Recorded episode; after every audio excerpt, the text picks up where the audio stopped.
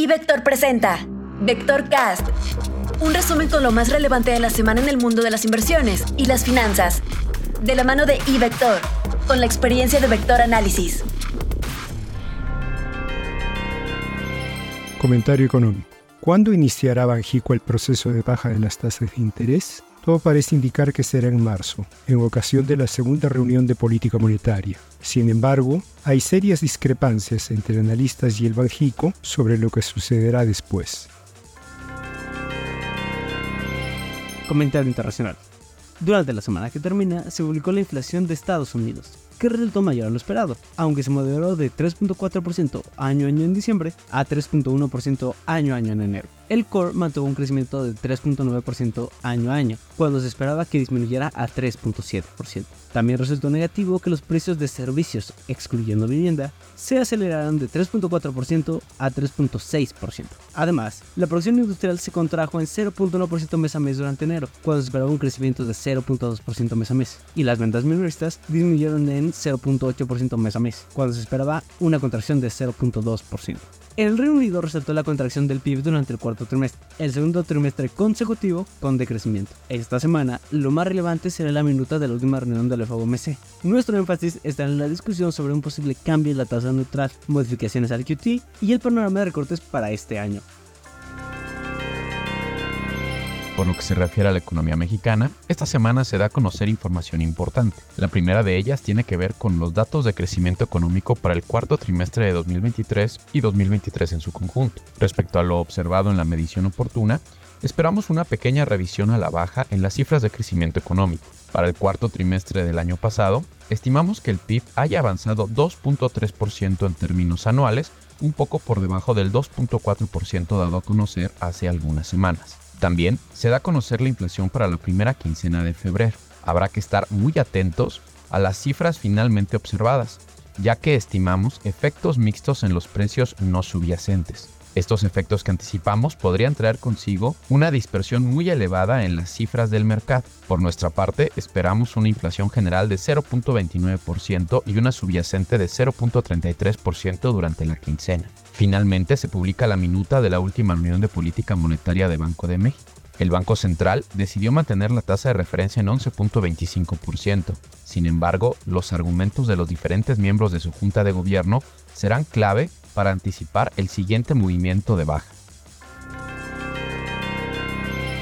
Análisis técnico. El incremento en la volatilidad durante la semana que termina dio lugar a que las tasas de interés extendieran el alza de las últimas semanas. Hasta ahora han absorbido casi la mitad de todo lo que bajaron en el último trimestre del año pasado. Pareciera, de acuerdo con las condiciones de las gráficas, que el alza podría estar acotada. Sin embargo, los indicadores mantienen la dirección al alza y eso podría mantener presionadas a las tasas durante un tiempo antes de tener un descenso significativo. Para los mercados accionarios, el aumento en la volatilidad solo ha representado hasta ahora pequeñas tomas de utilidad que no alteran la tendencia positiva de largo plazo. Sin embargo, las condiciones de los indicadores sí son de fragilidad, pues desde la sobrecompra no han confirmado a los máximos recientes y apuntan a que hay un riesgo latente de ver un ajuste más importante.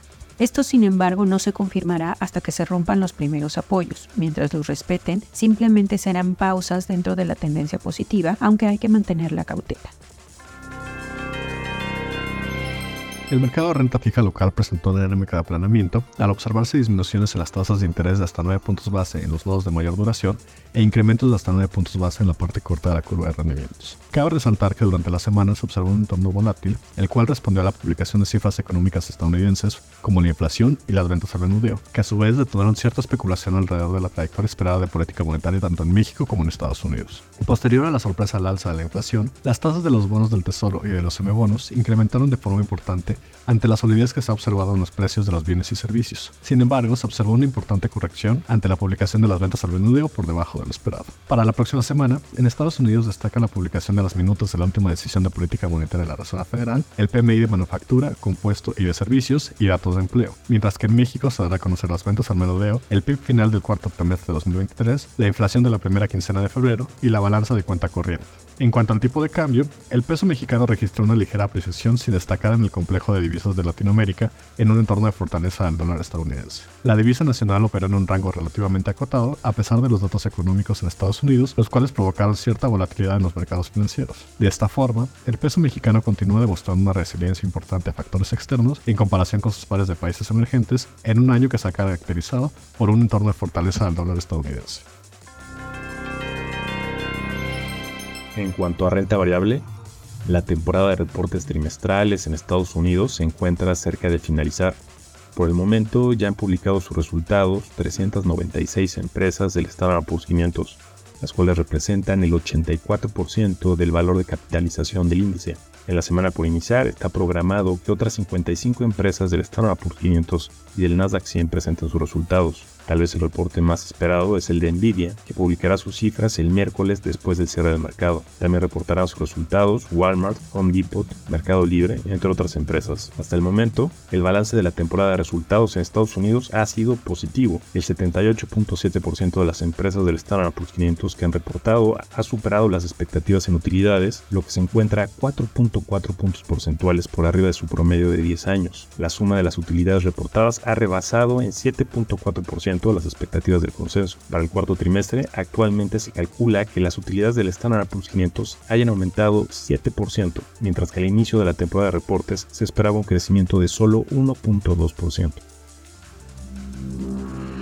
Informó para Vector Cast Rodolfo Navarrete, Alejandro Arellano, Luis Adrián Muñiz, Georgina Muñiz y Gerardo Ceballos, quienes forman parte de nuestro equipo de Vector Análisis. Síguenos en Facebook, Instagram y Twitter como iVector y conviértete en un experto del mundo financiero. Abre tu cuenta ahora y genera dinero a partir de tus inversiones en ivector.com.mx.